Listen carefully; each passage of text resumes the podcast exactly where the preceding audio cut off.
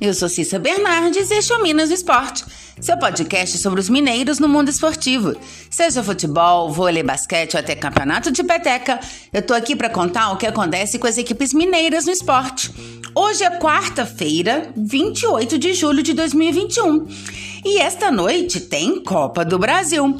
Pelo primeiro jogo das oitavas da competição, Atlético e Bahia jogam hoje a partir das 21h30 no Mineirão.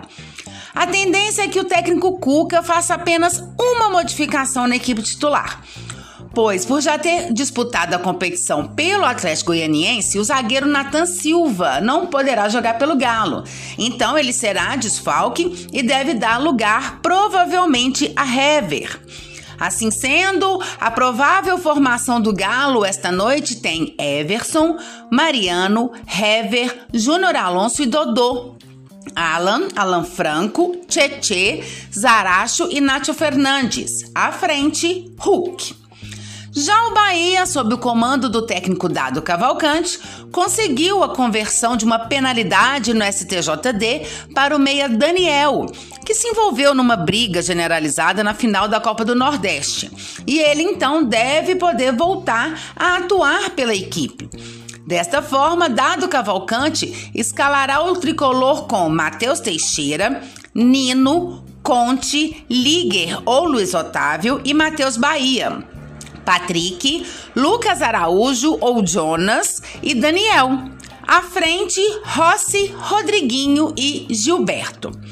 O segundo confronto entre Atlético e Bahia será na quarta-feira que vem, dia 4 de agosto, também às 21h30, mas não será no Pituaçu e sim no estádio Joia da Princesa, em Feira de Santana, pois o clube, o clube baiano vai ter que cumprir perda de mando de campo. E ontem à tarde, em reunião entre o prefeito de Belo Horizonte, Alexandre Calil, e os representantes dos clubes da capital, a prefeitura liberou a presença de 30% do público nos estádios.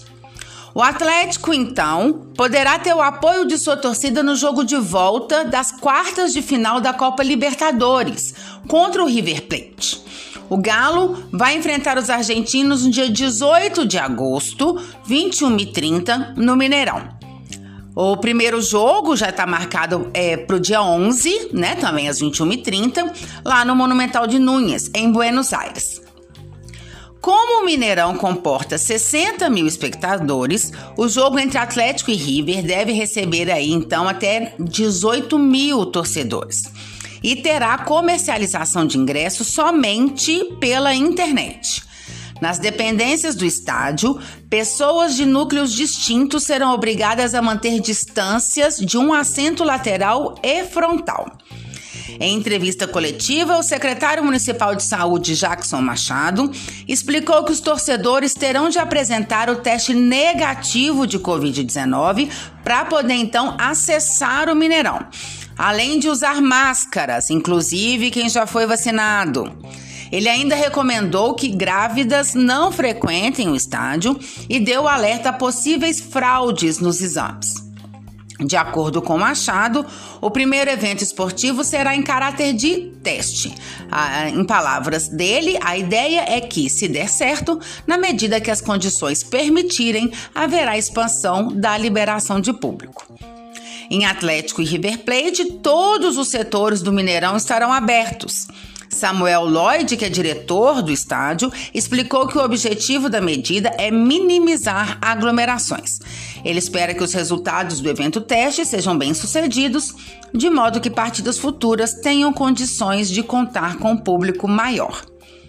E a Comebol também anunciou a confirmação da data da finalíssima da Libertadores. O jogo único acontecerá no dia 27 de novembro, no Estádio Centenário em Montevidéu, no Uruguai. Sobre a liberação de público no estádio, no caso do América, o clube ainda precisa aguardar a autorização da Confederação Brasileira de Futebol, ou seja, a CBF, para definir uma data para voltar a receber a torcida no Independência. Porque quem liberou até o momento foi só a Comembol, né? Apenas a Comembol que liberou público para os torneios sul-americanos. Então, de acordo com a coluna do jornalista Rodrigo Matos, do UOL, a CBF deseja realizar testes com a volta do público nas quartas de final da Copa do Brasil, que vão começar a ser disputadas em 25 de agosto. E os duelos válidos pelo Campeonato Brasileiro, que é a única competição que o América está disputando no momento, só poderão receber torcida quando houver permissão de todos os estados brasileiros. E o América anunciou ontem a, a, anunciou a contratação do lateral direito Patrick. O jogador de 32 anos rescindiu o contrato com o esporte e se tornou o 16º reforço do clube para essa temporada. Ele assinou com o Coelho até o fim de dezembro.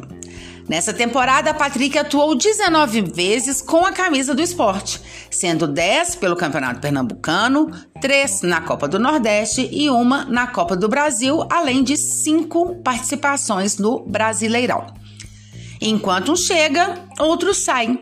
O auxiliar técnico do Coelho, Cauã de Almeida, deixou o clube ontem para ir para o Vasco da Gama. O profissional solicitou o desligamento da diretoria e seguiu rumo ao Cruz Maltino a pedido do técnico Lisca, com quem trabalhou no, no Coelho por mais de um ano, e Lisca acabou de assumir o comando do time carioca. No Cruzeiro, há uma dúvida se o clube vai poder começar a pagar a sua pena com a liberação parcial do público ou se vai ter que aguardar a autorização para a capacidade total do estádio. De acordo com a assessoria de comunicação do STJD, que é o órgão responsável pela aplicação da pena, aí sim tem que aguardar, pois a forma como se dará o cumprimento, porém, cabe ao departamento da CBF, que ainda não se manifestou, mesmo sendo procurada. A, a, de acordo a TV Globo, que é a detentora dos direitos de transmissão das competições, diz que a CBF informou que a capacidade reduzida de público não impede o Cruzeiro de cumprir a sua punição. Além da incerteza com relação ao cumprimento da pena, o Cruzeiro também aguarda a CBF por uma decisão da data em que os estádios poderão receber torcedores nas competições nacionais. Bom, então vamos falar também de Olimpíadas. Hoje falamos de vôlei. São três mineiras na seleção feminina, que está no Japão. A líbero Camila Bright é mineira da cidade de Frutal. Atualmente joga pelo Osasco. Camila disputou o Campeonato Mundial de 2010, realizado no Japão, e ficando com vice-campeonato.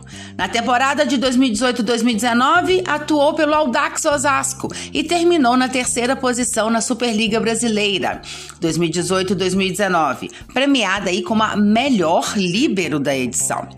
E temos também duas Belo Horizontinas na equipe, Carol e Gabi. Ana Carolina da Silva, a Carol, é central e atua pelo Dentil Praia Clube de Uberlândia. Carol foi revelada nas categorias de base do Mackenzie, onde permaneceu no período de 2005 a 2010.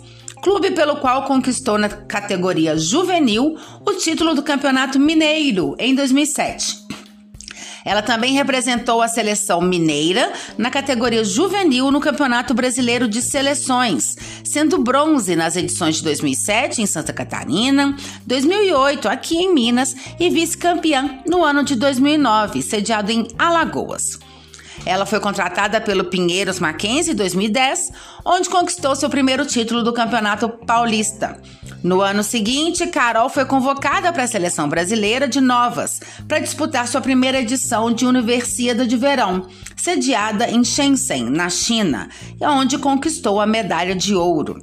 Em 2014, foi convocada pela primeira vez para a seleção brasileira principal, sob o comando do técnico José Roberto Guimarães, onde disputou o Montreux Volley Master, sendo, sendo assim eleita a melhor bloqueadora da competição. Ela estava atuando no Rio de Janeiro na época.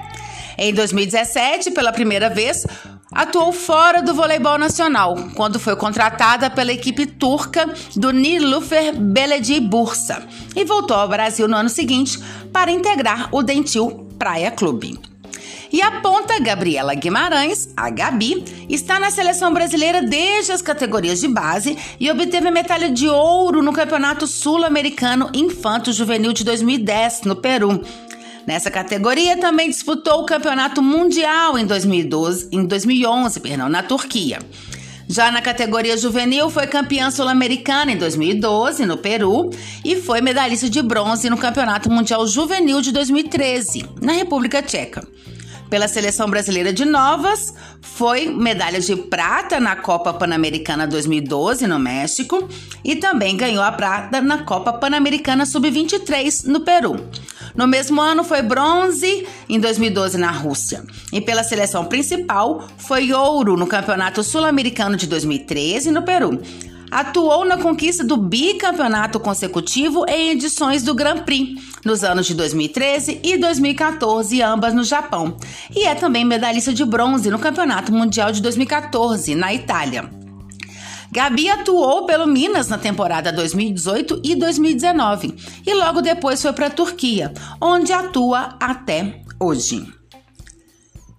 Na primeira partida da seleção nas Olimpíadas, elas venceram a Coreia do Sul por 3 a 0. E ontem, uma partida bem mais complicada, a seleção feminina de vôlei conseguiu passar pela República Dominicana por 3 sets a 2. Eu volto então amanhã para falarmos do resultado de Galo e Bahia na noite de hoje pela Copa do Brasil e também de mais mineiros nas Olimpíadas de Tóquio.